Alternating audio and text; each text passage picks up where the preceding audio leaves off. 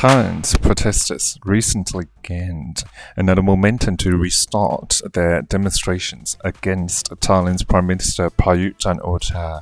Since this deadly outbreak starting in April this year, Thailand citizens is suffering from lack of vaccines and controversial policies made by this government.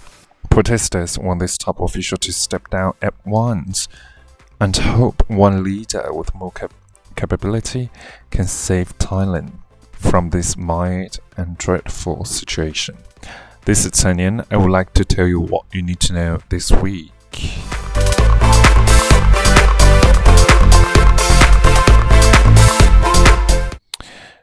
Hello, I'm Frank Hanshi. This is Tanyan. Welcome back.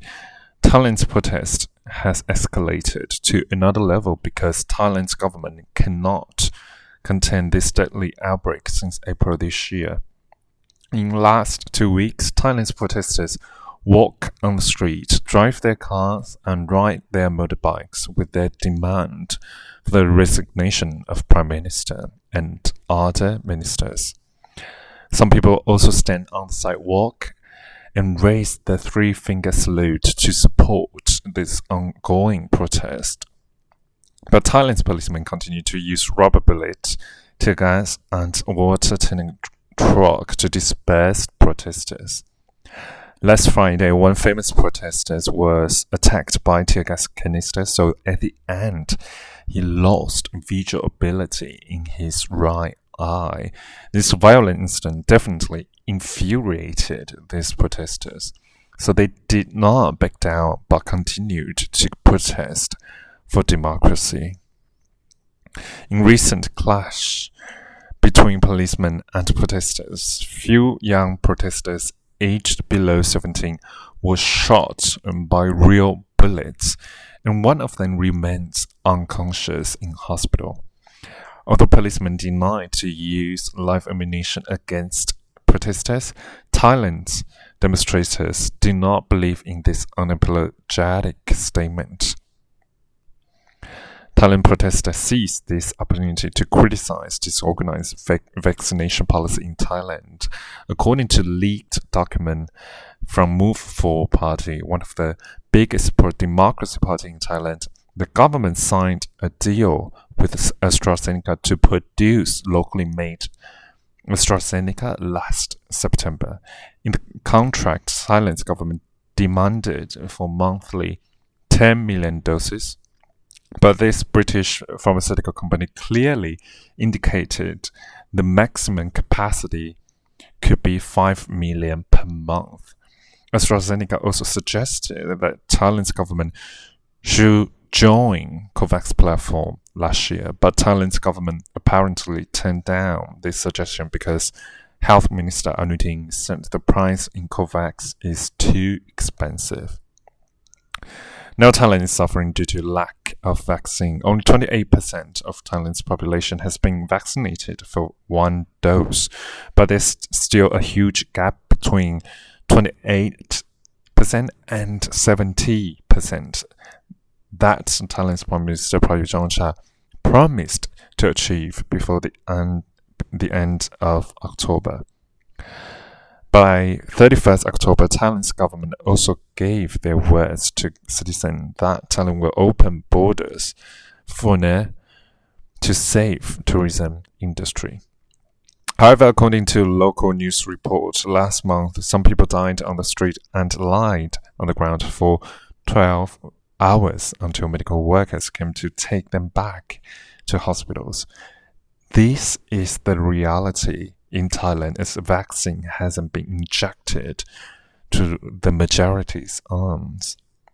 Thailand's protesters also complained about controversial policies. According to Move Forward Party, in August, Thailand's Prime Minister tried to pass an amnesty bill for top officials to avoid legal charges on failure for procuring vaccines. This is stark contrast between those activist leaders arrested and detained in Bangkok's police stations and those top officials trying every way to escape from possible charges.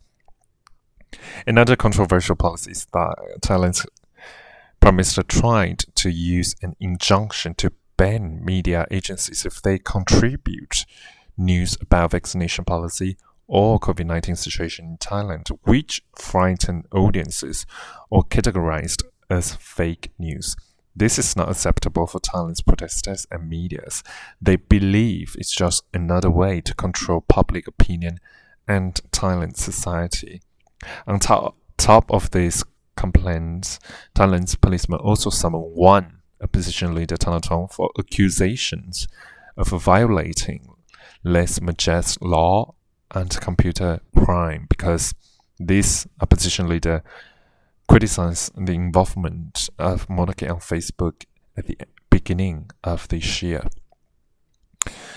However, what this opposition leader pointed out on Facebook has happened now. Thailand's protesters denounced this government only focused on their political agenda rather than vaccine, vaccination agenda to save Thailand's citizens. These demonstrators also reveal the incapability of this government that many Western countries actually donate millions of vaccines to Thailand, but this government is not able to allocate Pfizer vaccines in order to its citizens. Some thousands of people had to wait for being vaccinated at one supermarket without any social distancing and clear instructions at 4 o'clock in the morning.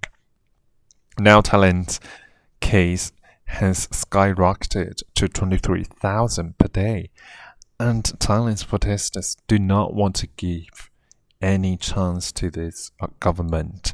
They want Prime Minister and other top officials to take responsibility and step down immediately. This is Tony and hope you like it. See you next time.